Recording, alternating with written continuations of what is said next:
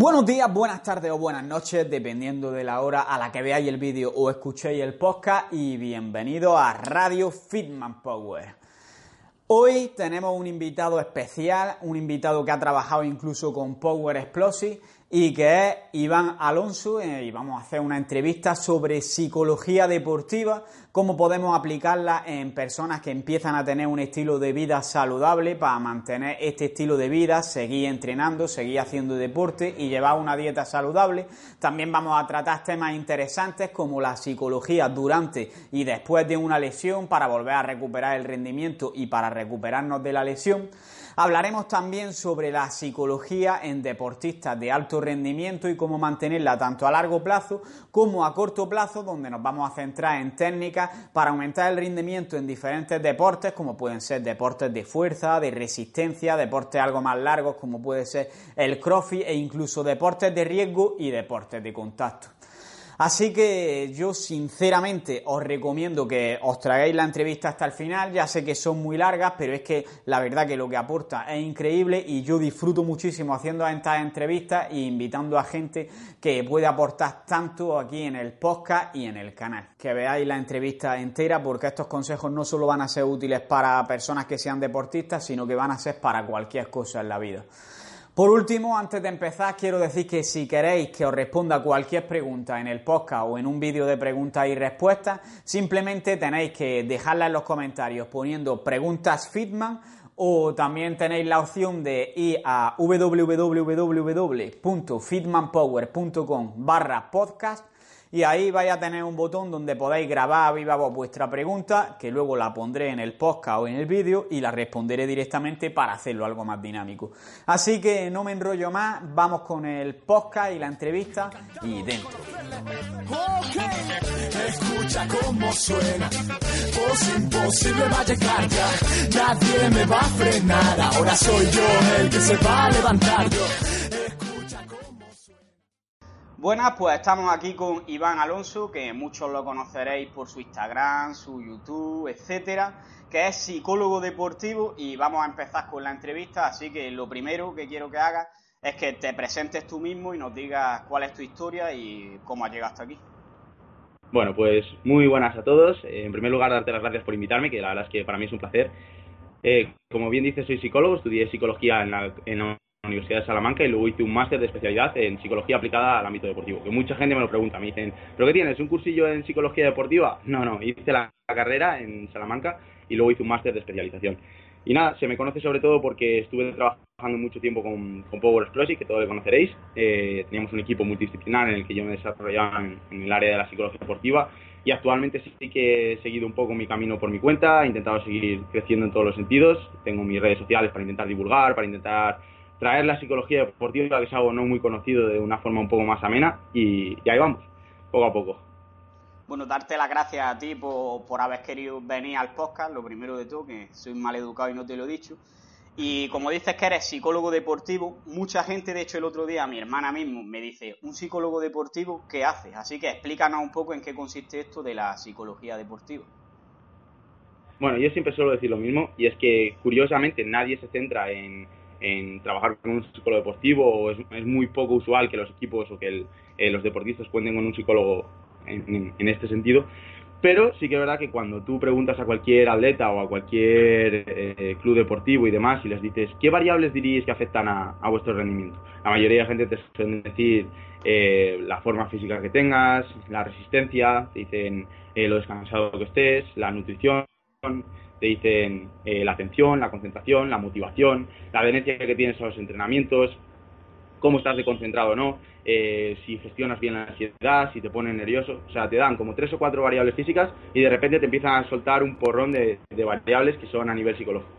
Y lo piensas y dices, vale, y sobre las físicas, es cierto estáis trabajando, tenéis una preparación, eh, las estáis gestionando, intentáis eh, trabajar con diferentes profesionales para hilar lo más fino posible y, de repente me dices siete, ocho variables a nivel psicológico que me dices que son directamente responsables del rendimiento que tengas finalmente en competición, porque al final es lo que buscamos, rendimiento en competición, pero que no estás trabajando, que no tienes a ninguna persona que te oriente en cómo puedes sacarle más partido, cómo puedes mejorar. Entonces ahí es cuando surge un poco la necesidad de, esa persona, de esa personalidad que, que, trabaja sobre las variables psicológicas, que sería el psicólogo deportivo, que es aquella persona que se encarga del estudio de qué variables eh, afectan al rendimiento eh, de cara, o sea, desde un punto de vista mental o psicológico, y que trabaja con diferentes estrategias para, para mejorar o para hilar más fino en ese sentido. Esto me hace a mí, me hace sentirme identificado esto que has dicho de las variables psicológicas lo que afectan, porque yo durante muchos años en mi vida jugaba al fútbol. Y siempre me ha pasado que cuando iba a un equipo, digamos, con gente que no conozco o que yo consideraba que eran muy buenos, yo era malísimo, pero malísimo de que no jugaba más de 10 minutos en toda la temporada. Y después hubo un año, por ejemplo, que estuve en un equipo que todos eran mis amigos, además el entrenador ya me conocía, me dio mucha confianza de típico de jugar, haber jugado en el parque con él. Y la verdad es que ese año metí más de un gol por cada partido de media, hice una temporada que flipa. Y yo el cambio, yo era el mismo, pero internamente mi cambio mental me hacía que me atreviese a hacer cosas que no me atrevía cuando jugaba con desconocidos. Entonces creo que es algo que tiene bastante peso. Tú, en un porcentaje o aproximando, ¿qué peso crees que tiene lo que es la psicología en el éxito deportivo? Es curioso porque es una pregunta que me gusta mucho hacer a mí. Normalmente cuando voy a dar ponencias, cuando hacemos quedadas, suelo preguntar a la gente, ¿qué porcentaje diréis que juega la psicología? Y la mayoría de gente te dice, algunos te dicen un 50%, es igual de importante. Otros te dicen, para mí es muy importante, diría que incluso un 80%. Yo siempre suelo decir lo mismo. Para mí es condición necesaria, aunque no es suficiente. ¿Qué quiere decir con eso? Para mí es el 100%. Es cierto que no es suficiente con ser muy fuerte mentalmente, no, no sobra, o sea, no puedes ganar una liga o un campeonato o una competición solo por ser muy fuerte mentalmente, pero sí es 100% necesario. Una persona puede prepararse cuatro años para ir a los Juegos Olímpicos, ir perfecto a nivel físico, e ir descansado con una forma muy superior al resto, ser muy bueno técnicamente, llegar y que su rendimiento sea cero. Bloquearse y no poder hacer nada, nada. O sea, el rendimiento es cero. Yo considero que la psicología es una variable totalmente necesaria, que determina el 100% del rendimiento. Estoy bastante de acuerdo. ¿Y crees que puede depender un poco del deporte del que se trate? Porque, por ejemplo, si es más técnico, como lo que digo del fútbol, puede que te atrevas a hacer a lo mejor un regate que no te atreverías si estás mentalmente hundido. Totalmente, sí que creo que a nivel técnico va a jugar un papel muy importante y deportes que exigen más, eh, digamos que demandan más a nivel psicológico, tienen más demanda, pero aún así considero lo que te digo, que cualquier deporte el rendimiento va a venir determinado por, por variables psicológicas. De hecho, eh, mucha gente también me suele plantear la pregunta, que también me parece muy interesante, de eh, qué tipo de competición crees que es más dura, en qué deporte crees que es más duro competir a nivel psicológico. Y yo siempre suelo decir lo mismo, no depende tanto del deporte, sino mucho más del deportista. Eh, para un niño pequeño de 13 años, para mi primo pequeño, ir a jugar un partido en su barrio con sus amigos puede ser más demandante psicológicamente y puede ser mucho más estresante y él ponerse mucho más nervioso que para un deporte para un deportista profesional, perdón, que vaya al campeonato de España cuando está acostumbrado a competir a nivel internacional y de repente se presenta a un campeonato de España y va totalmente tranquilo y no le da importancia. Depende mucho más de la interpretación que hace el deportista que del propio deporte en sí o de la propia competición. Claro, la percepción que tienes tú de la realidad y la importancia que, interna que le da a las cosas, ¿no? Es lo más eh, importante realmente. Vale. Y ahora, para ya terminar con el ámbito de la importancia de la psicología deportiva, explica si algún oyente nuestro quiere ser psicólogo deportivo, más o menos qué es lo que tendría que hacer. Vale, llegado a este punto, que también es algo que me suele preguntar mucho la gente, ¿desde dónde es mejor acceder al máster de psicología eh, especializada en actividad física del deporte? Podemos acceder desde CAFID, desde Ciencias de Actividad Física del Deporte, o desde Psicología.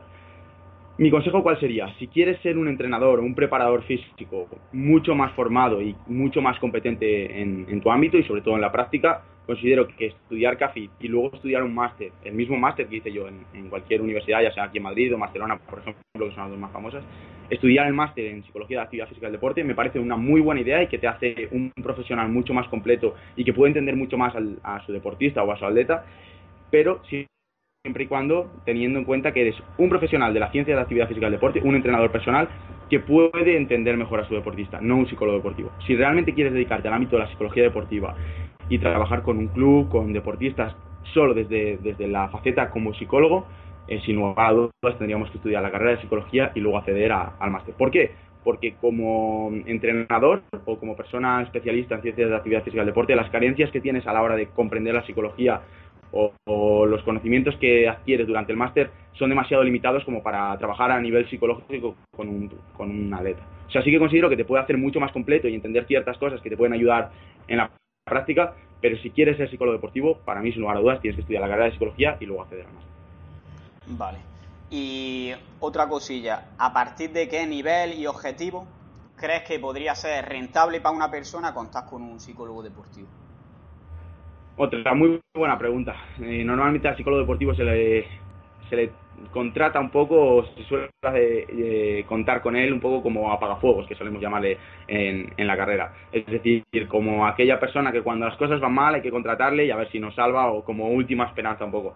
Y lo suyo no sería ello, evidentemente. Pasa un poco con otros ámbitos de, de las ciencias de la salud, como puede ser el fisioterapeuta o otros eh, profesionales, que se acude a ellos cuando ya la cosa está mal, cuando ya la cosa está chunga y dices, ostras, tenemos que, contratar a alguien que repare un poco este destrozo. Lo suyo sería no, no hacerlo así, sino contar con el psicólogo desde la base, intentando mejorar el rendimiento. Al final, mucha gente considera que como que las habilidades psicológicas eh, vienen ya de serie y no se puede trabajar. Tú puedes coger a un deportista de base, a un niño, y hacerle muy fuerte psicológicamente y conseguir que su carrera sea mucho más duradera, que se mantenga en el tiempo y que llegue mucho más lejos. Es decir, no hay un nivel a partir del cual eh, podemos contratar un psicólogo deportivo, no es para deportistas profesionales que ya se ganan la vida con ello. Podemos contratarle en el mismo momento en el que vemos que, queremos hilar más fino o mejorar. Yo siempre le digo lo mismo a los chicos, por ejemplo, que contactan conmigo. Mm, gastéis mucho dinero en suplementación o en fórmulas mágicas creyendo que os va a ayudar cuando podríais contar con profesionales que os orienten mucho mejor, que os den claves para progresar en vuestro deporte. Y al final, mucha gente, el principal limitante que tiene de cara a competir, aunque sea a nivel amateur, son variables mentales. Tienen que hacer lo mismo que hacen entrenando, pero en otro contexto diferente. Y lo que les falla es eh, variables psicológicas. ¿Por qué no contar con ayuda profesional? Que por supuesto no tiene por qué ser una ayuda cronificada en el tiempo de todos los meses tienes que contar. No, simplemente eh, notas que en las competiciones te, te pone nervioso, contratas a un profesional, haces un par de sesiones te ayuda a orientarlo de otra forma y sigues. Y si vuelves a tener la demanda, pues vuelves a contratarlo. Estoy totalmente de acuerdo, que es algo que normalmente lo infravaloramos, porque digamos que los aspectos mentales son algo intangible, que no puedes verlo, entonces la gente cuando algo no puede tocarlo, le cuesta creer en ello y tenerlo presente.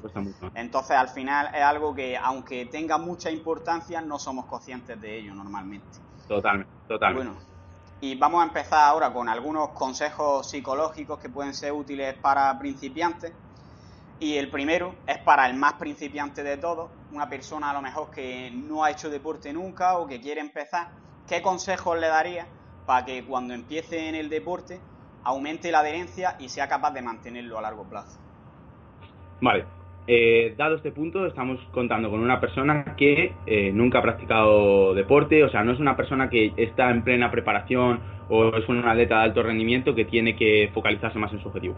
En este caso yo siempre suelo decir lo mismo, lo más importante es la motivación. De hecho, sin motivación no hay adherencia. Mucha gente tiende a intentar diferenciar entre adherencia y motivación, pero no existe la adherencia si no estamos motivados, es imposible para que la gente entienda cómo podemos estar más motivados de cara a realizar práctica deportiva o incluso de cara a realizar una dieta, lo que sea, la motivación eh, podemos tener, por un lado, la que es intrínseca, es decir, cuando disfrutamos de la propia actividad, o, la que es extrínseca, es decir, que queremos que eh, bueno, los demás nos premien por el cambio físico que estamos teniendo, gustar más a las chicas, eh, que nos den dinero, por ejemplo, por hacer la práctica deportiva. Lo suyo sería intentar centrarnos en aquello que realmente nos divierte. Mucha gente me dice, me quiero poner en forma, pero es que el gimnasio no me gusta. Bueno, pues hay otras formas de ponerte en forma que a lo mejor te gusta más de forma intrínseca, es decir, las disfrutas más. Y en segundo lugar, hemos de tener en cuenta que la desmotivación, es muy típico que alguien empiece muy, muy, muy motivado, eh, va dos días a entrenar o tres días a practicar el deporte y de repente lo deja. ¿Por qué nos desmotivamos o por qué dejamos de tener esas ganas o esa adherencia? Por tres motivos principales. En primer lugar, porque percibimos que el objetivo que nos habíamos puesto en un principio era poco realista, eso es fácil de trabajar, simplemente tienes que hacerlo más realista. Por ejemplo, contar con lo que decíamos, con un eh, preparador, con un entrenador, con un, psicólogo deportivo, con un profesional, siempre va a hacer que lo veamos más realista porque confiamos en esa persona y lo vemos más alcanzable. Es una muy buena forma, o al menos tener un plan bien estructurado. En segundo lugar, tener ese plan que necesariamente nos lleva a ello. Mucha gente está motivada, percibe el objetivo como realista, pero no sabe por dónde empezar, no sabe qué plan seguir. Cuanto más eh, estructurado y cuanto más claro tengamos cómo vamos a ejecutar ese plan, eh, mucho más fácil seguir motivados. Lo mejor es tener exactamente qué tienes que hacer para no postergar a la hora de tomar decisiones. La mayoría de personas nos cuesta decir, bueno, no sé cuándo ponerme a estudiar, bueno, no sé cuándo ponerme a entrenar, no sé qué hora me... No, todos los lunes, miércoles, viernes voy a ir a entrenar a las 4, de 4 a 5 y voy a hacer este plan. Eso facilita mucho la tarea porque solo hay que ejecutar. Y en tercer lugar, porque el objetivo que nos habíamos puesto pierde valor. Que siempre digo que para mí es la única razón lícita para desmotivarnos. Si realmente tú querías entrenar porque querías eh, verte mejor y realmente pero si fuera de forma sincera, pierde valor, no te importa verte mejor, bueno, pues entiendo que de entrenar. O tú querías competir en Memphis porque para ti tenía mucho valor y de repente dices, no me compensa competir, vale, pues entiendo que abandones ese objetivo. No compitas en Memphis Pero si es porque lo percibes como poco realista, se puede poner solución. Y si es porque no tienes un plan bien estructurado, se puede poner solución. Estoy de acuerdo. La verdad que son consejos bastante completos y bastante buenos. ¿Y crees que todo esto se podría aplicar también, digamos, a seguir una dieta correcta y saludable? Sin lugar a dudas. Cada vez que trabajo con, deportistas, quizá la frase más conocida o que más veces me han dicho en, este tiempo que llevo trabajando, que ya he trabajado con más de 25 atletas, y la frase que más me ha repetido a lo largo del tiempo es, macho, todos los consejos que me das o todas las estrategias que utilizamos o que aplicamos al deporte, las puedo utilizar a cualquier cosa de la vida. O sea, me da igual aplicarlas a la dieta, con mi familia, con mis amigos, todo lo puedo aplicar con los problemas de trabajo, con los problemas de... Todas son estrategias aplicables. Y al final es que es cierto, o sea, la psicología deportiva no deja de utilizar diferentes estrategias que se aplican en psicología clínica e intentar transferirlas al deporte o intentar eh, emplearlas para aumentar el rendimiento, el rendimiento a nivel deportivo. Es decir, si queremos tener más adherencia, las mismas estrategias que vamos a utilizar para el entrenamiento las podemos aplicar perfectamente para la nutrición, las mismas las podemos utilizar para el trabajo, para estudiar, podemos utilizarlas siempre. De hecho, hay una muy poderosa de las que han mencionado, que es lo que dices de no sé cuándo empezar a entrenar. No, voy a entrenar los lunes, miércoles y viernes de esta hora a esta hora. Que eso, si lo aplica a todo en la vida, yo me he dado cuenta de que es que puedes hacer prácticamente cualquier cosa. Yo, de hecho, todas las semanas planifico las cosas que voy a hacer y es que al final haces muchas más cosas de, que, de las que te habías planificado. Y sobre todo es importante, cuando quieras hacer una cosa, dividirla en cosas más pequeñas para que el cerebro sea capaz de asimilarla. Por ejemplo, si yo quiero crear mi página web, no es lo mismo que yo ponga trabajar en mi página web y diga voy a trabajar en mi página web, que si pongo primero, este, este día quiero comprar un dominio, este día quiero escribir el primer artículo, este día quiero eh, meterle imágenes aquí, estructurar la página y lo pones todo por separado como si fuera unas instrucciones. Se hace de una manera mucho más fácil, no tienes que pensar y eres muchísimo más productivo haciendo esas cosas y no tienes ninguna excusa para no hacerlo. En psicología lo que se conoce como parsimonia en el procesamiento de la información al final cuando tienes que tomar decisiones o cuando hay incertidumbre, para que lo entiendan las personas que estén oyendo el podcast o que estén viendo el vídeo, incertidumbre en psicología siempre se traduce como ansiedad. Cada vez que tienes que tomar una decisión o no sabes muy bien cómo hacer algo, siempre produce ansiedad y la ansiedad es el peor enemigo de la motivación. Es decir, cuanto más fino hilemos o cuanto más eh, tengamos, como, como bien dices, eh, desglosado el plan que vamos a llevar a cabo y simplemente sea ejecutar, más fácil es que realmente llevemos, llevemos a cabo el cometido. Vale. Eh, y ahora, la siguiente pregunta era, ¿cuáles crees que son los principales obstáculos a la hora de seguir un, un estilo de vida saludable y cómo combatirlos? Pero creo que ya has respondido a, a esa. ¿Tienes algo más que añadir al respecto? Al final, en, en psicología hablamos de un estado volitivo de la mente cuando estamos totalmente enfocados a la consecución de un objetivo. Es decir, el principal problema que tenemos a la hora de conseguir un objetivo o, uno de los principales limitantes que tenemos es que aparecen diferentes objetivos que son competidores. Por ejemplo, quiero competir en físico quiero hacer una, preparación, pero al mismo tiempo quiero salir a cenar con, mis amigos. Aparecen diferentes objetivos que van a ser competidores.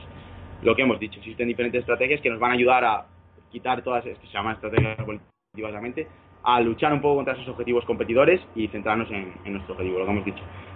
Eh, parsimonia el procesamiento de información, es decir, estructurar muy bien el plan, e intentar codificar nuestro entorno, por ejemplo, que no haya napolitanas en casa y dificulta que comamos napolitanas o que aparezca ese objetivo competidor de, bueno, me apetece mucho comer una napolitana. Si tengo que marchar al Carrefour, que está a 10 minutos a comprar una napolitana, seguramente sea más fácil para mí estar 100% focalizado en el objetivo inicial. Es decir, intentar que las metas competidoras sean muy costosas a nivel de recursos para intentar dejarlas lo más fuera posible. También puede ser útil, por lo que dices, establecer prioridades en tus metas, es decir, si por ti, para ti es más importante disfrutar con tus amigos de un buffet en el domino antes que eh, competir en Memphis, probablemente falles en tu objetivo, porque le estás dando más importancia justamente a lo que te va a impedir competir, ¿no? Eso es un problema que, se suele tener mucho y no me refiero a, nivel deportivo, sino en general en la vida, que la gente confunde lo que es el placer más cortoplacista o el disfrutar del momento con eh, la sensación de bienestar o, el daño que puedes hacer a tu propia autoestima o a tu propio autoconcepto cuando no sigues un objetivo más de cara a medio o largo plazo. Lo más importante, lo que yo suelo recomendar a todas las personas, es que en ese tipo de situaciones en las que se plantea un conflicto entre eh, sigo con el objetivo inicial o disfruto del placer ahora mismo cortoplacista, lo que debería hacer la mayoría de personas es preguntarse qué haría la persona que quiero ser, qué haría mi yo ideal, la persona que me encantaría llegar a ser y comportarse de esa forma, porque es lo que a medio o largo plazo va a reportar que tengamos un mejor autoconcepto, que nos sintamos más cómodos con nosotros mismos y realmente lo más importante. Al final, las necesidades psicológicas casi casi siempre eh, se superponen a las necesidades biológicas y por mucho que tú satisfagas las necesidades que tienen más biológicas como comer, como eh, descansar y demás, si por culpa de satisfacer esas descuida las psicológicas, normalmente vas a ser mucho más infeliz. Es decir, hay que, hay que pensar un poco más a medio largo plazo siempre. Vale, eh, estoy totalmente de acuerdo con esto y un ejemplo que, que, yo pongo siempre relacionado con ello es el de estudiar y diferenciar, digamos, para entenderlo, entre lo que quieres y lo que te apetece. Es decir, cuando tú tienes que estudiar para un examen, yo creo que al 99% de las personas no le apetece ponerse a estudiar eh, pero tienes que hacerlo si quieres aprobar. Pues eso prácticamente pasa con todo en la vida. Si tú quieres tener un estilo de vida saludable, eh, es obvio que te va a apetecer comerte una pizza todos los días o a lo mejor una vez a la semana o dos. Pero si lo que quieres es competir en Memphis, como estamos diciendo, pues te va a alejar de tu objetivo y al final, si piensas en el largo plazo, lo mejor es no comérsela, aunque en ese momento te sea duro. Yo ahí lo que suelo decir siempre lo que, lo que hemos comentado. Mm, no me importa tanto el tengo que estudiar, porque a veces hay que pararse a pensar y decir, realmente tengo que estudiar, realmente estoy haciendo lo que quiero. La pregunta que de verdad para mí debería hacerse la, gente para ser más felices o para mejorar su autoconcepto y, y sentirse mejor consigo mismo es, ¿qué haría la persona que quiero ser? O sea, la persona que realmente más idílica sería para mí, ¿qué haría? ¿Estudiaría o no estudiaría? Y si la respuesta es estudiar, estudia, porque eso significa que sería la persona que tú quieres ser y te vas a sentir mucho mejor contigo mismo. Sin lugar a dudas, además. Claro, claro. Además va a ser algo más duradero que si simplemente adquieres el placer de, comerte eso, por ejemplo. Vale, y ahora vamos a hablar un poquito sobre la psicología en personas lesionadas. Entonces, creo que uno de los momentos más duros en la psicología de cualquier deportista puede ser cuando tenga una lesión que se puede pensar que es difícil recuperarse y tanto físicamente como mentalmente. Entonces, ¿qué papel juega aquí la psicología? Es un papel crucial, sin lugar a dudas. Además, quizá en, un deportista lesionado eh, tengo diferentes amigos fisioterapeutas, por ejemplo, del, equipo en el que estábamos y demás, Can o Kike, que son muy conocidos. Siempre hemos hablado que el, el trabajo conjunto multidisciplinar entre fisioterapeuta y psicólogo es crucial para la recuperación del deportista, pero además crucial de hecho, diría que incluso no existe uno sin el otro. Es totalmente necesario el trabajar de forma conjunta fisioterapeuta y psicólogo. El principal problema que suele tener el deportista, cada vez que hay una lesión que de verdad le incapacita para la práctica deportiva, cuando encima era muy importante para él, el principal problema que suele tener es que atraviesa diferentes fases y la fase más complicada es cuando se niega a aceptar que está lesionado y que por tanto, en primer lugar, eh, no puede tener el mismo nivel de rendimiento que tenía antes y en segundo lugar probablemente no lo vuelva a tener. Es decir, se produzcan diferentes modificaciones que yo siempre le digo a la derecha, podemos utilizar para crecer como deportista o para seguir avanzando y eh, madurar un poco tu, tu, juego o, tu rendimiento, que puede ser de forma positiva, es decir, va a haber un cambio, pero no tiene por qué ser peor, simplemente tenemos que madurar, aprender de la lección y transicionar hacia una nueva versión de ti mismo. Y en segundo lugar, aceptar que está lesionado, que ese es uno de los principales problemas. De hecho, la, mayoría de deportistas suelen mejorar cuando dicen, vale, estoy lesionado, tengo que volver a empezar. Vuelvo a empezar por abajo y avanzan mucho más rápido que el deportista que quiere volver al nivel que estaba. Vuelve a intentar estar al nivel que estaba, no lo está, se vuelve a hacer daño o simplemente se atasca, se desmotiva, no progresa.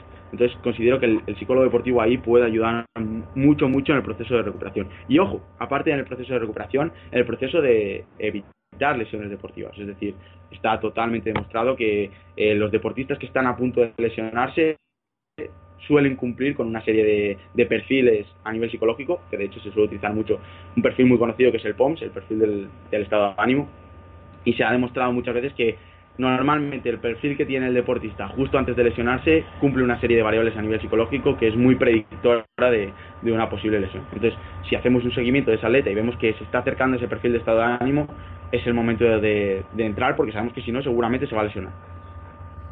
Claro, ¿y cómo podría identificar un poquito ese perfil?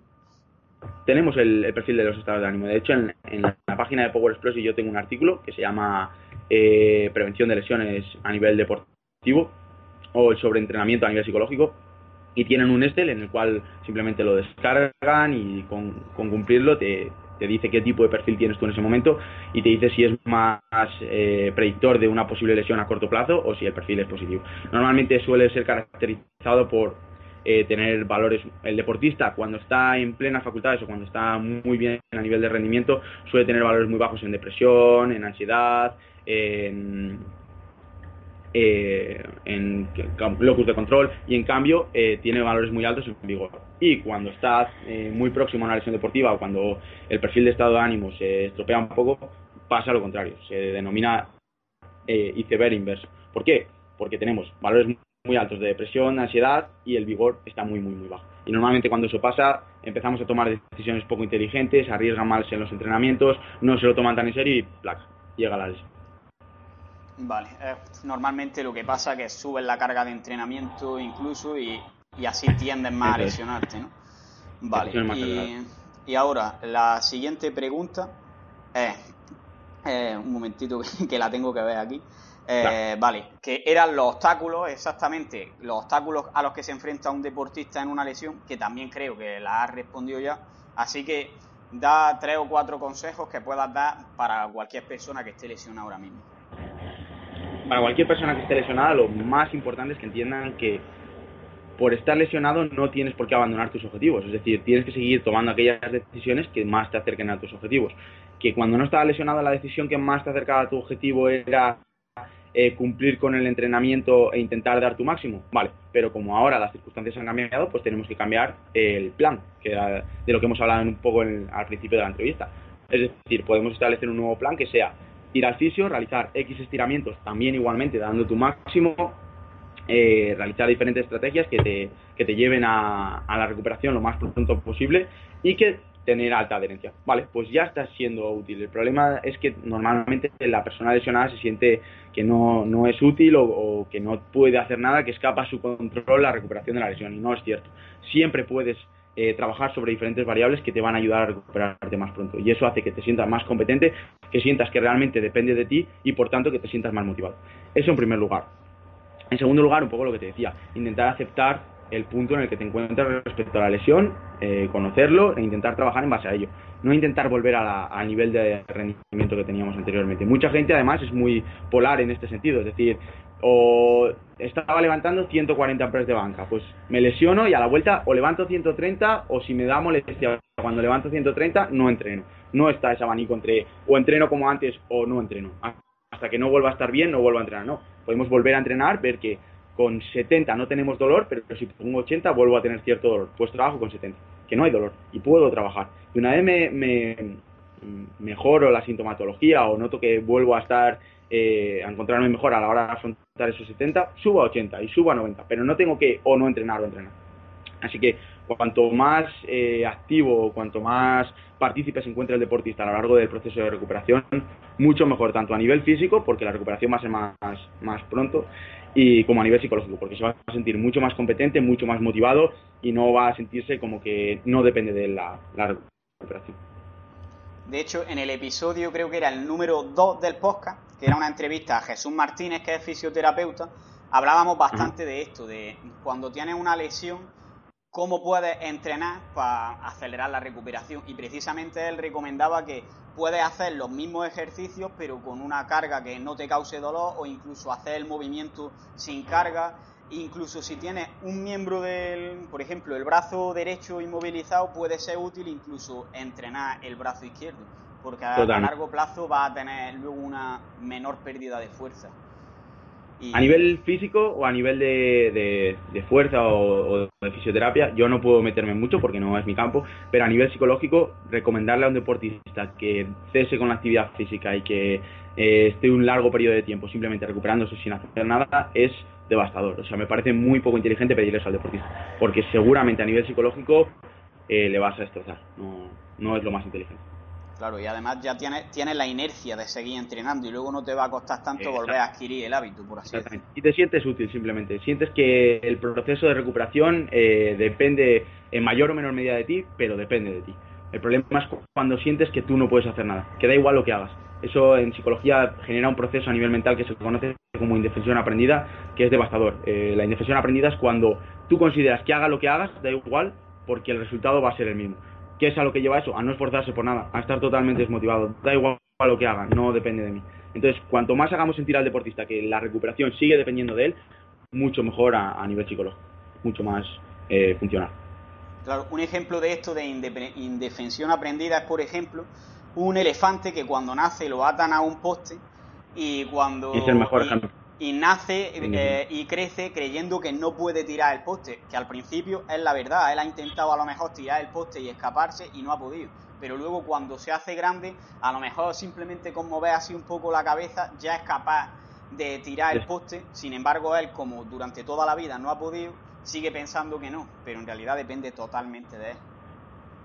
Pues esto llevado al deporte y llevado a diferentes eh, facetas de la vida nos pasa a las personas constantemente que llega un momento en el que si hemos intentado varias veces de diferentes formas conseguir un objetivo y no lo hemos conseguido, puede producirse este fenómeno en el que simplemente dejamos de intentarlo.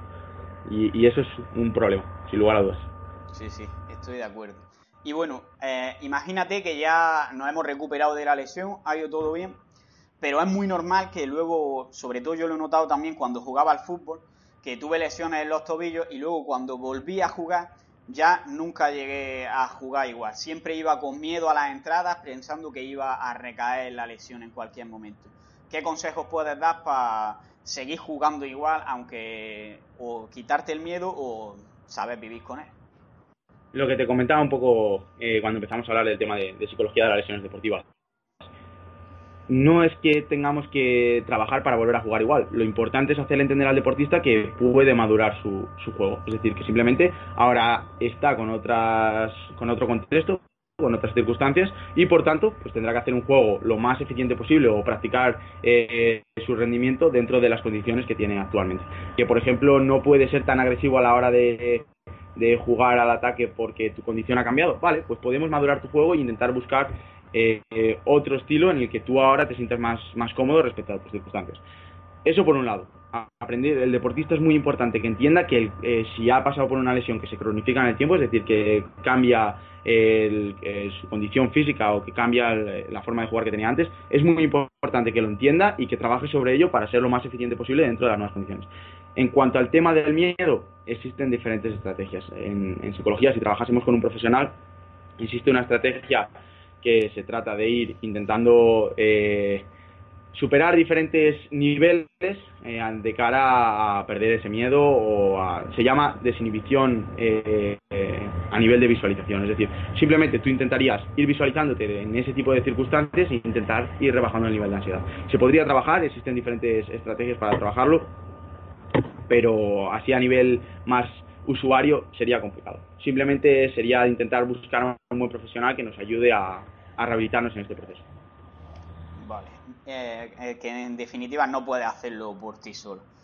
Bueno, y hemos hablado ya sobre eh, psicología en personas que empiezan en el deporte, la nutrición, etcétera, también sobre personas lesionadas y ahora vamos a pasar a hablar un poco sobre deportistas de alto rendimiento. Pero antes de empezar, dime qué consideras que es un deportista de alto rendimiento. Es una buena pregunta. Al final, lo que te digo, depende un poco de la interpretación que haga el, propio atleta de qué es ese alto rendimiento y depende un poco de lo que consideremos en, su modalidad deportiva. Por ejemplo, una variable que es evidente para todos es cuando se profesionaliza la práctica deportiva, es decir, cuando la persona se gana la vida eh, realizando su, deporte, evidentemente estamos hablando de un deportista de alto rendimiento. En cualquier caso, creo que eh, si trabajamos con profesionales o si tenemos un equipo multidisciplinar eh, ayudando a ese deportista, depende mucho más de qué trabajo está realizando el deportista o de a qué nivel de profesionalidad se lo quiere se lo quiere tomar que del nivel al que juegue realmente. Es decir, un deportista que realmente quiere hilar lo más fino posible y quiere llevar su rendimiento al máximo exponente, para mí ya está siendo considerado una atleta de alto rendimiento. Y debemos trabajar con él como tal. No es tan importante el nivel, el nivel de juego.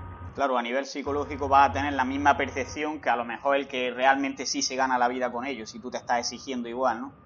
Totalmente. De hecho, creo que es la forma de llegar a, ese nivel. El, deportista que trabaja como si fuera de alto rendimiento terminará seguramente siendo un deportista que juega a alto nivel o incluso que puede vivir de, su deporte. Claro, haz como si lo fuera hasta que lo seas, ¿no? Exactamente. Vale, y ahora, ¿cuáles crees que serían a nivel psicológico las principales diferencias entre un deportista, vamos a llamarle amateur, y un profesional? Vale, a nivel psicológico, más de lo mismo. Si nos damos cuenta, en la mayoría de casos eh, no existe diferencias a nivel físico. O sea, la modalidad deportiva es la misma, eh, tienen que realizar los mismos eh, ejercicios o, el, mismo tipo de juegos, sujeto a las mismas normas. ¿Cuál es la principal diferencia? variables que son psicológicas. Además lo pienso como tal, es decir, lo único que diferencia a un deportista o a una competición a nivel profesional de una competición amateur son variables psicológicas. Y sí que es verdad que puede hacerse más duro para el deportista. Incluso un deportista que estaba compitiendo a nivel amateur cuando da el paso a, la liga profesional o, empieza a trabajar a nivel profesional, puede ponerse más nervioso, puede costarle más, puede no dar tanto como, como daba en la liga amateur. Y si nos damos cuenta, lo único que ha cambiado es que la interpretación es diferente. Simplemente eh, le produce más ansiedad. Es decir, que había que trabajar sobre eso, sobre la interpretación que hace el deportista de, del, mismo, del mismo deporte, porque en realidad es el mismo deporte. A lo largo de la entrevista veo que estás dándole muchísima importancia a dos cosas que yo considero fundamentales en la vida en todos los aspectos. Que una cosa es centrarte en las cosas que dependen de ti y otra cosa, cómo interpretas tú las cosas que haces y las cosas que te pasan. Y al final eso va a marcar, yo creo que es la clave para ser feliz, tener, ser consciente de esas dos cosas.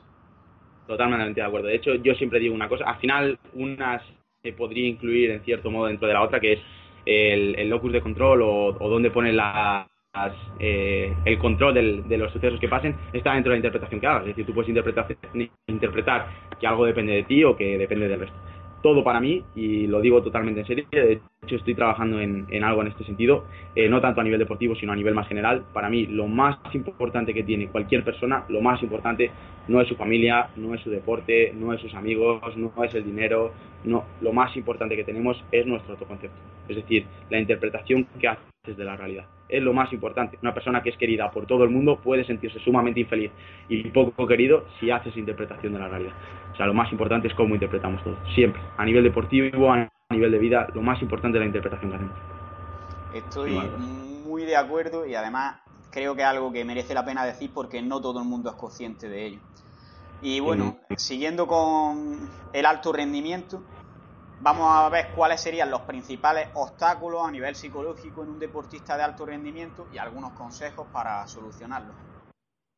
Vale, en esto sí que considero que he trabajado, tengo la suerte de haber trabajado con atletas de alto rendimiento que tenían mucha importancia a la hora de, afrontar una competición. Pues, por ejemplo, eh, en el caso de Loida, que he trabajado con ella y, lo, decimos abiertamente sin ningún problema en ese sentido, eh, Loida competido a nivel europeo jugándose plaza para ir a unos Juegos Olímpicos. O sea, la competición tenía un peso muy, muy, muy importante.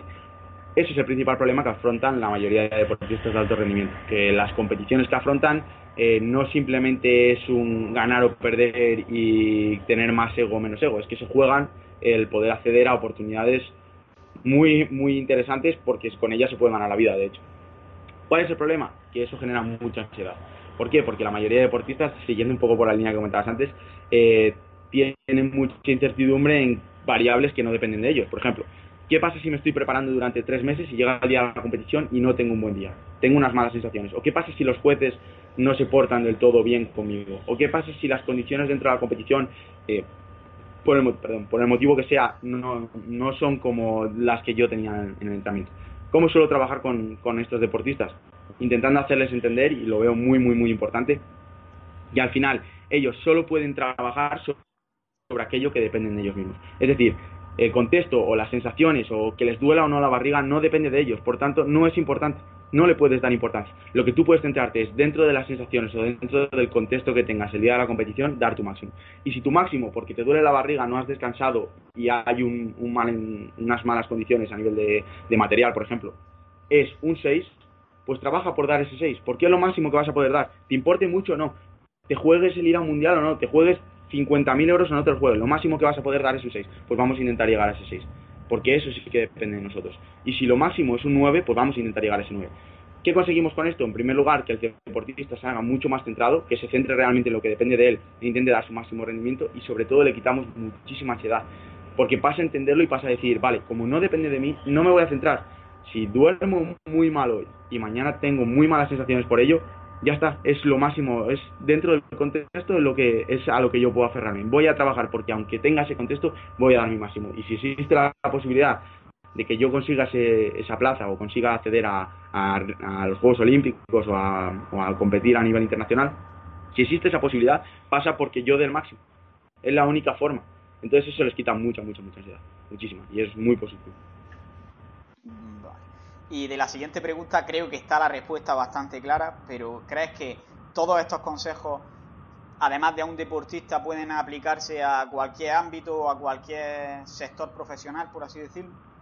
Totalmente, lo que hemos comentado un poco hasta ahora. Totalmente. O sea, creo que ni siquiera en el ámbito profesional, lo podemos llevar al ámbito social, al ámbito personal. Creo que la psicología Curiosamente, siempre lo digo, para mí la psicología es la llave de todo, totalmente. Además, creo que, sin lugar a dudas, pero todavía creo que es una disciplina que abarca tanto y tan compleja que todavía falta mucho estudio por hacer y, seguir profundizando mucho en todos los sentidos. La verdad es que estoy muy de acuerdo en todo esto. Y bueno, vamos a pasar ya a hablar un poquito más específicamente de cómo aumentar el rendimiento, digamos, en un partido de fútbol, en una competición de powerlifting, en una carrera, etcétera. Entonces, supongo que las técnicas que se utilizan no son iguales en todos los deportes. Así que voy a decir diferentes deportes y va a decir alguna técnica de forma breve que pueda ser útil para aumentar el rendimiento el mismo día de la competición a nivel psicológico. Lo primero serían los deportes de fuerza, como por ejemplo el powerlifting o la alterofilia. Bueno, creo que la mayoría de gente que, que haya hecho un poco de seguimiento de mi trabajo saben que yo principalmente me he dedicado a este tipo de modalidades y saben que la estrategia que más me gusta con diferencia es el control de la activación. A mí, de hecho, mi trabajo de Fitness Master eh, fue una investigación con el tema de la activación en, en Prete y está más que demostrado, hay muchísima evidencia que más activación implica mayor producción de fuerza. Y como el rendimiento en estas modalidades es producir fuerza, pues sin lugar a dudas conseguir un buen nivel de activación dentro de que la interpretación del deportista sea favorable, es decir, cuando, el cuando conseguimos un deportista que interpreta activación como facilitadora del rendimiento y consiga activarse mucho antes de salir a un, levantamiento, a nivel psicológico tenemos el 90% de, de lo que demandaríamos en deportes de fuerza. ¿Y cómo harías para aumentar la activación? No es tan importante aprender a aumentar la activación, que es relativamente sencillo, porque simplemente con tener eh, una mayor activación psicofisiológica, es decir, tanto pensamientos activadores del tipo voy a dar mi máximo, eh, voy a apretar todo lo posible, es muy importante, algo que nos, nos active a nivel psicológico como a nivel fisiológico, golpearnos, gritar, eh, intentar hiperventilar, aumentar el pulso cardíaco. Eh, es relativamente sencillo. Lo que es más complicado y que es un trabajo que tenemos que hacer es el aprender a hacer una interpretación positiva de ese estado de activación. ¿Cómo lo hacemos? Intentando hacer el mejor levantamiento a nivel técnico y a nivel eh, de sensaciones dentro de eh, la mayor activación que nos permita hasta el momento. Es decir, si ahora mismo yo me activo a un, vamos a decir de forma arbitraria, a un nivel 6 y noto que estoy demasiado nervioso y que no hago bien el levantamiento, bueno, pues tengo que bajar a 5. Cuando ya estoy en el nivel de activación 5 y consigo hacer un buen levantamiento, intento aumentar progresivamente al nivel 6 y seguir haciendo buenos levantamientos así, trabajar en el tiempo hasta que consigamos activarnos a nivel 10, estar totalmente, totalmente activados, eh, que con ganas de doblar la barra o de pegar a alguien y aún así ser capaz de hacer un buen levantamiento. Eso sería la clave. Vale, y daría el mismo consejo en cuanto a activación en otros deportes que también tienen muy corta duración el movimiento, como puede ser, por ejemplo, un salto de altura, salto de longitud o lanzamiento cada vez que se trate de producir fuerza, ahí no hay, no hay ninguna duda. Mayor activación, mayor producción de fuerza. Que ojo, lo que te digo, no tiene por qué ser mayor producción de fuerza igual a mayor rendimiento. porque si no hacemos caso a las leyes de la modalidad deportiva, a las normas, eh, si no hacemos caso a los jueces, si no escuchamos la señal, si hacemos un nulo, finalmente no estamos consiguiendo buen rendimiento aunque hayamos levantado el, peso objetivo, aunque hayamos lanzado más fuerte aunque hayamos saltado más, alto. Pero mm, mayor activación, mayor producción de fuerza. Entonces pasaría por intentar que dentro de cumplir con la normativa de nuestro deporte, intentemos activarnos lo máximo posible, siempre. Vale. Y ahora, una persona que está a punto de salir a una tarima en una competición de culturismo, ¿qué consejo le daría? siempre suelo decir que al final en culturismo de cara a competir, al final mucha gente dice en, culturismo la competición son todos los días entrenando, bueno, un poco como en todas las modalidades deportivas. Pero de cara a competir lo que se va a evaluar es el posing que hagas, es decir, eh, cómo poses y cómo seas capaz de mostrar tu físico. Entonces, para mí, el rendimiento depende de forma totalmente directa de cómo mostremos nuestro físico. Cuanto más practiquemos el posing, mayor rendimiento obtenemos en competición, evidentemente. De hecho, es el principal determinante.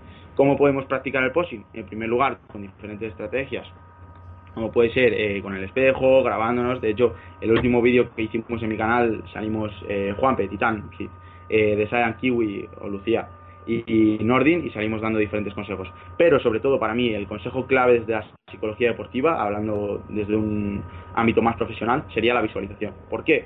Porque podemos visualizar nuestra coreografía o visualizar cómo vamos a realizar el posing añadiendo más práctica, es decir, añadiendo más horas de práctica sin necesidad de fatigarnos a nivel físico. Y es, está demostrado que las zonas que se, que se activan a nivel neurocortical son las mismas que cuando cuando lo hacemos de, forma real. Entonces podemos practicar una y otra vez, sentándonos simplemente, intentando visualizarnos, por ejemplo, en la tarima, compitiendo y haciendo exactamente el posing que queremos hacer sin necesidad de fatigarnos a nivel físico. Que sobre todo en las últimas semanas eh, eh, puede ayudarnos mucho, mucho, mucho. Porque vas justo de calorías y ponerte a posar te puede, te puede quemar mucho, mucho.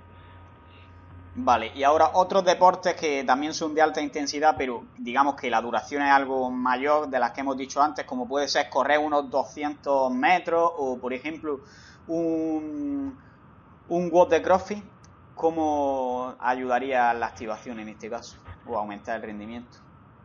lo, que estábamos comentando un poco, que al final aquí lo más importante para mí, eh, cuando la duración de la modalidad deportiva es un poco más extensa, es tener un plan muy, muy, muy bien definido. ¿Por qué? Porque la mayoría de personas se abandona un poco en base a lo que habíamos dicho la motivación. Aparece la meta competidora que es no apetece seguir con el WOD, no apetece seguir con la carrera, se está haciendo muy duro. Y si no tenemos un plan en el que no tengamos que pensar, simplemente ejecutemos, pues es más fácil que digamos, vale, pues acceder a, la tentación de abandonar. En este sentido, el plan ni siquiera tiene por qué sumar al rendimiento, aunque mucho mejor si conseguimos que, que sume pero el mero hecho de no tener que ir pensando, simplemente ejecutar, nos quita mucha presión. Eh, eh, de todas formas, contamos con diferentes estrategias para hacer que, que menos eh, trabajoso o que, o que genere menos ansiedad el, el seguir durante manteniendo ese sufrimiento en el tiempo, como puede ser lo que le comentábamos de la técnica Pomorodo, que simplemente es formar pequeños bloques que son más fáciles de afrontar que un bloque más grande. Por ejemplo, si tengo que hacer un huevo de CrossFit y me tocan 30 trastes, afrontar esos 30 trastes puede ser muy demandante a nivel psicológico. Empiezo 1 2 y digo, ostras, estoy muy cansado y me quedan 28. Eso es devastador. En cambio, si hacemos pequeños bloques de 5, tengo que completar un bloque de 5. Posiblemente ejecutamos, tenemos un plan, lo cumplimos y puede hacer que mantengamos mucho más rendimiento en el tiempo. Vale, es decir, que puede ser útil, por ejemplo, contar cinco repeticiones, digamos, respirar dos o tres veces, hacer otras cinco. Incluso la forma de contar puede ser útil, ¿no? Eh, en vez de contar hasta 30 directamente, hacer cinco y hacer eso seis veces para hacer 30, ¿no? Exactamente, exactamente, totalmente. Vale, y ahora, en deportes de resistencia como el ciclismo, una maratón, un triatlón, ¿qué consejo daría? He trabajado con, con ciclistas y la verdad es que es un deporte muy, muy duro. Cuando empiezan esos últimos momentos en los que se, empiezas a dudar mucho de si vas a poder hacerlo o no, eh, se puede hacer muy duro. Más de lo mismo, un poco lo que comentábamos. Ahí creo que el pilar fundamental de cara a terminar la carrera va a ser la motivación, sin lugar a dudas. De hecho, no es casualidad que en la mayoría de casos, cuando queda ya solo uno o dos kilómetros, nadie abandona. Es el momento en el que todo el mundo apeta. En cambio, cuando quedan 10, 12 kilómetros es cuando más se ve que la gente tiende a abandonar. ¿Por qué? Por lo que hablábamos de la desmotivación. ¿Cuándo nos desmotivamos? Cuando percibimos la meta como poco realista, cuando percibimos que no tenemos un plan bien estructurado de cara a conseguirlo o cuando pierde valor.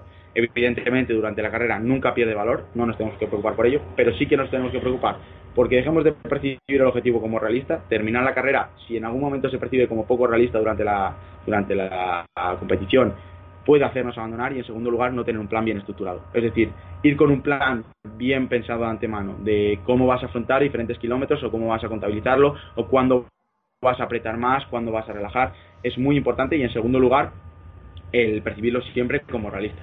Intentar que en ningún momento eh, pensemos, ¿puedo terminar la carrera o no? Sino, ¿puedo ahora mismo seguir andando? ¿Puedo ahora mismo seguir eh, continuando con la carrera? ¿Sí o no? Si puedo, pues voy a seguir. No plantearme tanto si puedo terminarla o no, sino en el momento.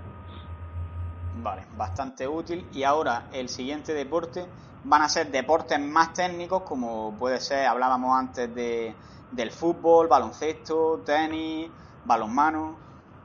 En deportes colectivos creo que sin lugar a dudas la principal clave que tenemos para sumar al rendimiento es la cohesión del grupo, hacer un buen trabajo en cuanto a que todo el equipo juegue en la misma dirección o, reme en la misma dirección. Eh, no es mi especialidad, de hecho intento no trabajar casi nunca con deportes colectivos, no, no es algo que me apasione mucho. Conozco grandes profesionales que hacen una muy buena labor, de hecho quizás sea eh, dentro de la psicología deportiva, bueno, también es el, deporte rey en España, ¿no? El fútbol, el baloncesto. Entonces, eh, sé que la mayoría de profesionales terminan trabajando en clubes de este tipo y creo que se puede hacer un muy buen trabajo. Pero lo que te digo, me centraría mucho más en conseguir esa cohesión de grupo conseguir que todo el, equipo eh, trabaje de forma mucho más unida o, que se cooperen mucho mejor, que tengan mucho más claro quién es el líder, que se comuniquen de forma mucho más efectiva que el hecho de trabajar de forma aislada con cada deportista. Estoy muy de acuerdo. Al final se trata de eso, de que rinda el equipo, no de que rinda cada jugador individual. Y ahora, en deportes, digamos, mucho más técnicos, como pueden ser saltos de trampolín, la calistenia o incluso, yo qué sé, el baile o el patinaje artístico.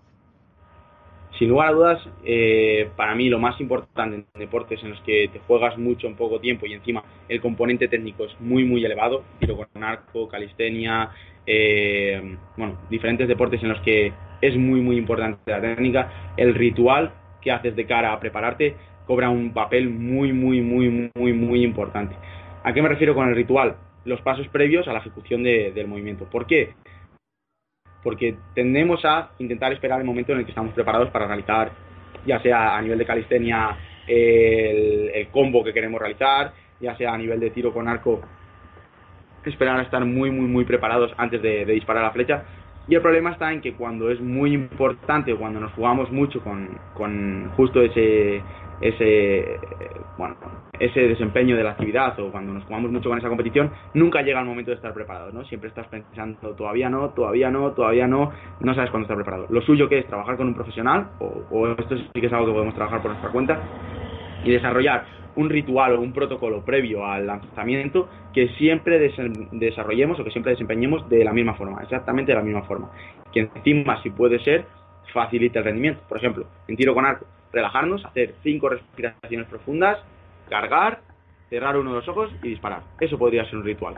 ¿Cuál es la clave? Que siempre hagamos esos pasos. ¿Por qué? Porque eso hace que estemos compitiendo, estemos entrenando, estemos con nuestros amigos, estemos en la final del mundo, siempre vamos a hacer lo mismo. Entonces siempre estamos preparados cuando hacemos nuestras cinco respiraciones y guiñamos el ojo. El problema cuál es? Que la mayoría de deportistas no están preparados porque esperan el momento en el que estén preparados. Y yo siempre digo al deportista, no esperes el momento en el que estés preparado, crea el momento en el que estás preparado. Consigue un ritual que te permite crear justo cuando a ti te interesa el momento perfecto para, disparar. O para realizar el combo, o para realizar el gesto, que, estamos hablando de un gesto muy técnico en este sentido. Un tiro, por ejemplo, baloncesto, tiro libre. Claro, por eso, por ejemplo, Roberto Carlos, el futbolista, hacía la carrera esa, o Cristiano Ronaldo hace lo típico de abrirse de pierna antes de tirar una falta. Siempre de la misma forma, siempre exactamente de la misma forma. Además, suelen ser, cuando trabajan un poco con algún profesional, suelen ser eh, diferentes pasos que sí que suman al rendimiento. Podemos caer en la trampa de hacer, en vez de un ritual, una superstición, supersticiones deportivas. Es decir, querer controlar ciertas variables que realmente no sirven de nada y que sí que pueden pasarnos una mala factura. Por ejemplo, Rafa Nadal es muy conocido porque uno de sus rituales es una pura superstición, que es poner una botella de agua fría delante y una botella de agua templada detrás. ¿Qué es lo que pasa? Que si llega un rival, sabe que esta es nuestra superstición y no nos lo cambia, pues puede hacer que no nos sintamos preparados o que sintamos que no vamos a hacer bien. Lo mejor es que sea un ritual que depende de nosotros y que realmente suma el rendimiento. Por ejemplo, eh, encontrar el nivel de activación óptimo, por ejemplo, limpiarnos el sudor de la, de la frente, porque sí que son variables que en, primer lugar nos ayudan a sentirnos preparados, a sentir que llega el momento, y en segundo lugar nos van a sumar al rendimiento. De nada me sirve que te toques el codo derecho si en vez de perder el tiempo tocándote el codo derecho, puedes secar el sudor de la frente, botar tres veces para hacerte con el tacto de la bola o para asegurarte de que está bien agarrada la barra en, en un levantamiento de powerlifting y ejecutar el movimiento. Siempre intentando que suma el rendimiento. Vale, estoy de acuerdo y vamos a acabar ya con el último deporte y cómo incrementar el rendimiento, que ya se trataría de deportes que conllevan algún riesgo, como no sé si se podría considerar deporte, pero por ejemplo el atreverte a hacer puenting o también otra cosa de la que quiero hablar es, por ejemplo, de un deporte de contacto como puede ser el boxeo, por ejemplo. Separado en dos. Vale, perfecto. Lo que me estás preguntando es cómo afrontar ese miedo de cara a, afrontar el rendimiento deportivo, ¿verdad? Bueno, el primero sería, por ejemplo, en un deporte de riesgo, como por ejemplo puede ser saltar en paracaídas, cómo afrontar el miedo que te va a dar, obviamente, a saltar desde la altura. Y lo otro, pues ya, cómo harías para aumentar el rendimiento en deportes de contacto como el boxeo. Es que lo he mezclado ahí mal hecho. Vale, perfecto.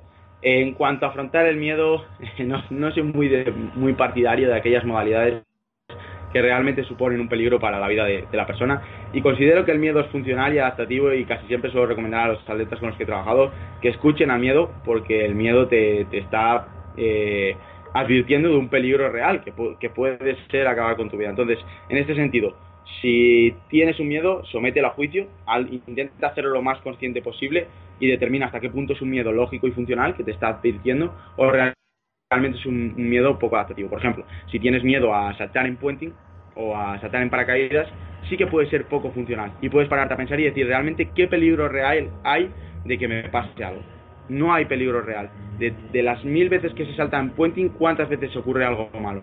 De las mil, ninguna. Vale, eso te puede ayudar a, imponerte un poco a miedo. Ahora bien, si tu miedo es eh, hacer parkour, que se puso muy de moda, hacer parkour por edificios eh, en, las azoteas y jugándote la vida, vale, pues si tienes miedo y me dices, oye, que quiero que me ayudes a superar ese miedo. No, no te voy a ayudar porque ese miedo tiene sentido. Lo que te está impidiendo es matarte. Entonces no veo un sitio a trabajar. Si igualmente, por algún motivo, es muy importante superar ese miedo y tuviera que trabajar con alguien y realmente tuviéramos que afrontar un miedo que es adaptativo, que tú te pones a parar, te paras a pensarlo y dices, hostia, es normal que tengas este miedo porque me estoy jugando la vida. Y aún así tenemos que superarlo más de lo mismo. Intentar no pensar, intentar tener un plan que ejecutemos. Desde el principio, eh, con el ritual que realizas previo a, por ejemplo, realizar un salto en, en, en parkour, saltar de un edificio al otro realizaría un ritual en el cual no tengas que pensar, simplemente estés 100% focalizado en el ritual. Realizaría exactamente cuántos pasos voy a dar, exactamente, y qué fuerza voy a aplicar.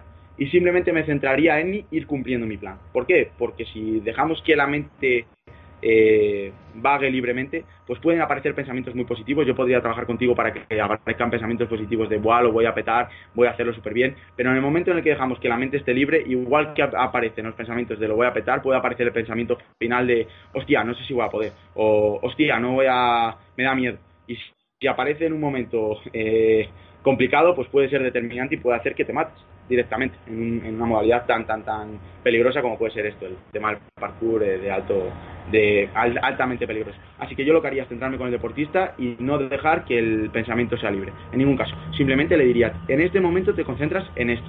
En este momento te concentras en esto y en este momento te concentras en esto. No quiero que pienses, venga, lo voy a hacer súper bien o, o que intentes animarte a ti mismo. No, me interesa que ahora pienses en activarte, que pegues cuatro saltos, te concentres en dar cuatro saltos, que des seis pasos, que además vas a dar en carrera y que en el momento final ejecutes exactamente esta fuerza de, cara al salto que ya hemos practicado previamente. Y el deportista solo se centra en ejecutar. Eso hace que no le tenga tiempo para pensar. Y, luego de cara... Eso es. Y luego de cara a la segunda pregunta que me habías planteado, en, deportes de contacto para aumentar el rendimiento, más de lo mismo. Hay diferentes estrategias que podemos aplicar. Jugaría con el control de la activación, jugaría también con el tema del miedo, que es algo que suele limitar mucho el rendimiento, y sobre todo jugaría con que el deportista tenga diferentes tipos de lucha eh, ya planificados previamente antes de subir al ring en función de diferentes rivales. Es decir, si el rival se impone mucho físicamente, yo opto por este tipo de lucha. Si el rival se impone técnicamente, yo opto por este tipo de lucha. Ya tienes un plan que simplemente ejecutas una vez tienes un pequeño tanteo con el rival y al final eso le da mucha seguridad al deportista porque dice, yo ya tengo mi plan. El otro va a ir a hacer lo que pueda y yo tengo mi plan. Sé qué voy a hacer antes de subir, que va a ser encontrar mi nivel óptimo de activación y llegar con la cabeza lo más eh, focalizada posible. Voy a tantear en dos eh, asaltos a mi rival y voy a saber si su tipo de lucha es encaja con cualquiera de los roles que yo ya tengo predefinidos y eso va a hacer que yo adopte el tipo de lucha más conveniente de cara al rival que, que tengo ahora mismo en definitiva, sigue siendo lo que llevamos viendo durante toda la entrevista. Intentar eh, influir en las partes en las que tenemos el control. Exactamente. Exactamente. siempre nos centremos en lo que depende de nosotros. Exactamente. En primer lugar, va a ser que seas más, más funcional o que, seas capaz de responder mejor ante las diferentes circunstancias que vayan apareciendo durante la competición. Y en segundo lugar, te da mucha seguridad en ti mismo. Y eso es crucial. Crucial, sin pues la verdad que todo lo que llevamos comentando a lo largo de la entrevista brutal, pero vamos a ir acabando ya y voy a acabar con las preguntas que hago siempre. Bueno, antes, si te gustaría añadir o recomendar algo a cualquier persona que nos esté escuchando. Bueno, en general que intentemos eh, dar una oportunidad a, todo este tema de, de diferentes eh, disciplinas que pueden ayudarnos al rendimiento, que no nos centremos en lo que suelo decir, que no nos centremos tanto en buscar esa llave secreta o esa clave mágica eh, que sea tomarme una pastilla y mi rendimiento va a aumentar, sino que intentemos entender que, hay muchas variables que afectan y que si intentamos preocuparnos de trabajar nosotros y no que nos den algo ya hecho, seguramente vamos a mejorar mucho más. En definitiva, hacer lo, lo que pueda, por ejemplo, a nivel mental, a nivel de entrenamiento, a nivel de nutrición, y al final todo eso va a hacer que tenga el 80-90% de los resultados. Sin que esa, la, es la pastilla mágica, no, no hay que buscar más allá de eso. Exacto. Y bueno, ya para ir acabando, ¿recomienda algún libro, canal de YouTube, algún blog, podcast, etcétera, ya sea sobre psicología deportiva o cualquier otra temática que considere interesante? Al final, evidentemente en psicología deportiva voy a hacer un poco de, branding o a intentar recomendar un poco mi propia marca personal. Eh, tengo a Brain Builder, que ahora mismo mm, de momento es solo un canal de YouTube en el cual intento divulgar de forma lo más entretenida posible acerca de psicología y, deporte, pero estoy trabajando en realizar una página web en la cual contaré con un equipo muy grande de psicólogos deportivos. Intentaremos divulgar, intentaremos tener nuestro propio canal de, de podcast totalmente aplicado a la psicología deportiva y la verdad es que es un proyecto en el que tengo mucha ilusión. Somos más de 23 personas en el equipo que estamos intentando eh, divulgar todo lo posible acerca de psicología deportiva. De hecho, a finales de, julio intentaremos lanzar un ebook eh, muy completo y que será totalmente gratuito para la mayoría, de, para todo el mundo, evidentemente. Entonces, creo que va a ser una muy buena oportunidad de aprender acerca de psicología deportiva. Trabajo también, como, como bien sabes, en AudioFit, que es una plataforma en la cual eh, tenemos un equipo muy potente a nivel multidisciplinar en entrenamiento, en nutrición, en fisioterapia, eh, a todos los niveles, en hipertrofia, fuerza, psicología, eh, crossfit, entonces también es muy, muy, muy, muy interesante. Y, a nivel de libros, que es algo que me suelen preguntar mucho, sin lugar a dudas, el manual que, recomendaría de cara a la psicología deportiva sería el, manual de Weinberg y Gold, por si alguien quiere seguir profundizando. Es el manual más práctico y sencillo de cara al público medio, dentro de ser un libro muy profesional eh, y, quizás sería la, principal recomendación. Si a partir de ahí quieres seguir profundizando, pues lo he dicho. Ahí eh, vamos a empezar a trabajar en, la página, en la página web de Brain Builder y estáis todos invitados a pasar cuando queráis. ¿Puedes repetir el manual que has dicho, que no lo he entendido bien? Sí, por supuesto. El manual de psicología aplicada al deporte de Weinberg y Gould. Vale. No, sigo sin entenderlo. Te lo paso luego y lo dejamos en Vale, lo dejamos, lo dejamos en las notas, tanto eso como tu Instagram, tu canal de YouTube, tu página web cuando la tengas y bueno, el ebook cuando ya lo hayas sacado, avísame y yo lo anuncio por aquí, que no tengo tanto alcance como, como puedas tener tú, pero con que haya alguna persona a la que ayudemos, pues de puta madre. Pues muchas gracias, tío, muchas gracias. Vale, y ya para acabar, la pregunta era, ¿dónde podemos encontrarte? Que creo que ya lo hemos dicho y lo vamos a dejar abajo. Y bueno, también cuáles son tus objetivos y digamos cómo puede alguien contratar tu servicio o en definitiva, saber de ti y un poquito más. Un poco los objetivos que tengo ahora a corto o medio plazo, seguir trabajando en mi canal de YouTube. La verdad es que tengo mucha ilusión puesta en él y, está respondiendo bastante bien, está teniendo muy buena respuesta. Así que te intentaré seguir aportando, centrándome un poco más en entretenimiento. No quiero que sea tanto a nivel de contenido, porque creo que YouTube no es la mejor plataforma para aportar contenido eh, o para intentar eh, aportar información de calidad, sino creo que premia mucho más el entretenimiento. Y creo que puedo acercar mucho más la psicología a la gente eh, a través del entretenimiento en YouTube. Y luego, aparte, para así que aportar más, eh, para divulgar y para intentar aquellas personas que quieran seguir aprendiendo y que quieran contenido mucho más profesional o, a nivel de información, voy a lanzar la página web, seguramente a principios de agosto esté, esté ya operativa, en la cual tendremos un, blog eh, de psicología deportiva con diferentes profesionales con los que estoy trabajando actualmente Tendremos un, podcast, un canal de podcast en el que también intentaremos divulgar acerca de psicología deportiva a todos profesionales del ámbito de la psicología deportiva. Y esos son principalmente los, proyectos en los que estoy centrado. Tenemos también el proyecto de la Physics Squad, junto a Nordin, Eneco y Juanpe, en el cual también tenemos cursos acerca de entrenamiento, nutrición y demás. Yo llevo asesorías, que ahora mismo tengo plazas abiertas, por cierto, y pueden contactar conmigo a través de mis redes sociales, que es lo que decimos, eh, o a través de correo electrónico, que lo dejaremos en la casilla y poco más. En principio son los proyectos ahora mismo los que estoy más involucrado. Pues me parece genial y vamos a ir acabando ya la entrevista, no te entretengo. Muchísimas gracias porque la verdad que se agradece muchísimo tener tanta calidad aquí en el podcast y ha aportado muchísima información que pienso que es útil ya no solo para personas que estén en el deporte, sino para cualquier tipo de persona.